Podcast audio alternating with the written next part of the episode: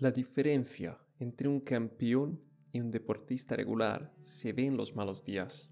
El rendimiento de un campeón en sus peores días es más elevado que lo de cualquier otro atleta en sus mejores días. Y por esto se considera un campeón. Y ahora te pregunto, ¿quieres ser un campeón? Soy Valerio de Merquemos y hoy hablamos de cómo transformarnos poco a poco en campeones humanos de cómo dejar emerger al guerrero sabio que vive en nosotros. Es natural tener malos días, es humano. Aceptar su existencia es el primer paso para transformarnos en campeones. Gracias a los malos días podemos descansar, recuperar y sobre todo elevar nuestros estándares para tener mejor rendimiento. La siguiente vez que tengas un mal día, no destruyas tu confianza con la frustración y esta sensación de sentirte inútiles. Solemos cometer el error de comparar nuestros días mejores con nuestros días malos. Si tienes que comparar, haz comparaciones con tus pasados días malos y agradece la oportunidad de poder elevar tus estándares a través de la práctica.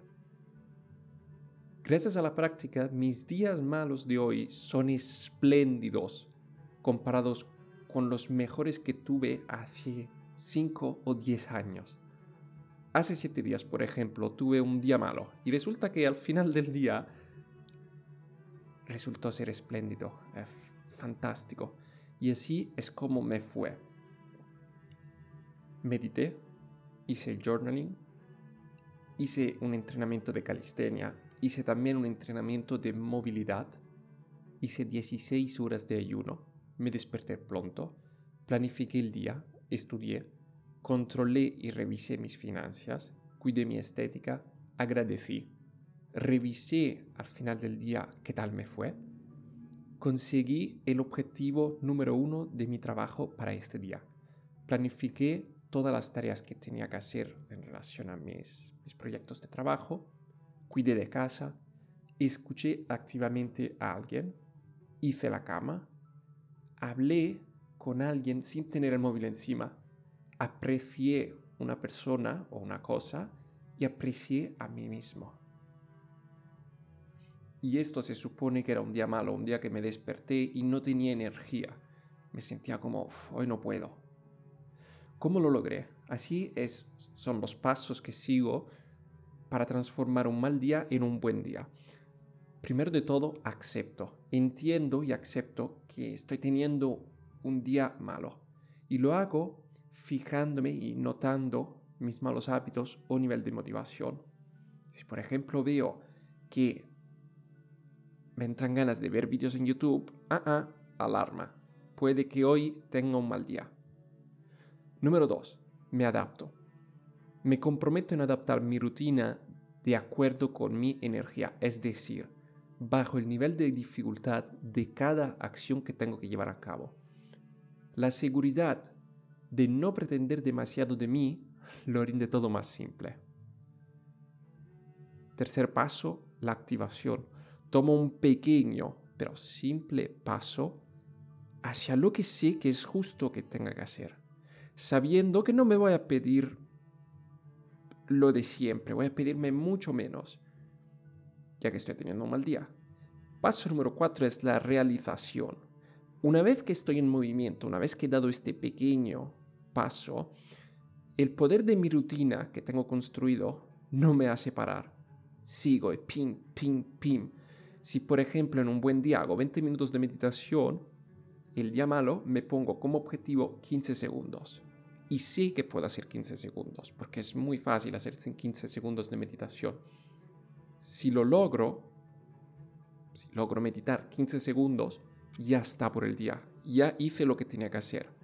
Y al final, sin darme cuenta, como ya he empezado a meditar 15 segundos, acabo meditando 20 segundos, porque mi subconsciente, mis rutinas que he construido, van en automático. Empiezo a meditar 15 segundos, ¡pim! Voy 20 minutos sin darme cuenta.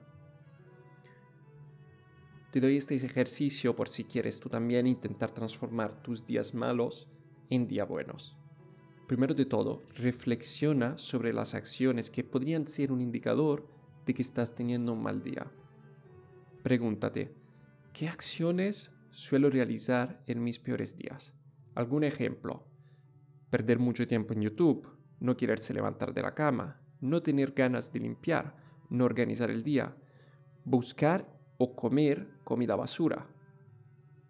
Paso número 2. ¿Qué hábitos o acciones suelo seguir en mis mejores días? Meditar, entrenarse, comer bien. Paso número 3. ¿Cómo puedo hacerlos lo suficientemente simple para que pueda comenzar y terminarlos con facilidad? Si por ejemplo estás acostumbrado a hacer una hora de entreno, y pongo un ejemplo, harías 20 eh, dominadas, pues hoy voy a hacer 5 minutos de entrenos y lo importante es que haga 10 dominadas y 5 flexiones. Esto lo voy a hacer súper fácil.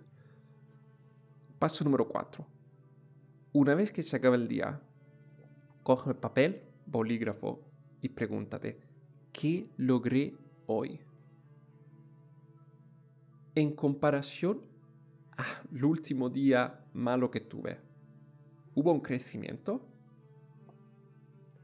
Te agradezco mucho de que hayas tomado el tiempo de escuchar mis reflexiones y aprendizajes. Espero te sean útiles para emerger. Un fuerte abrazo. Emergemos.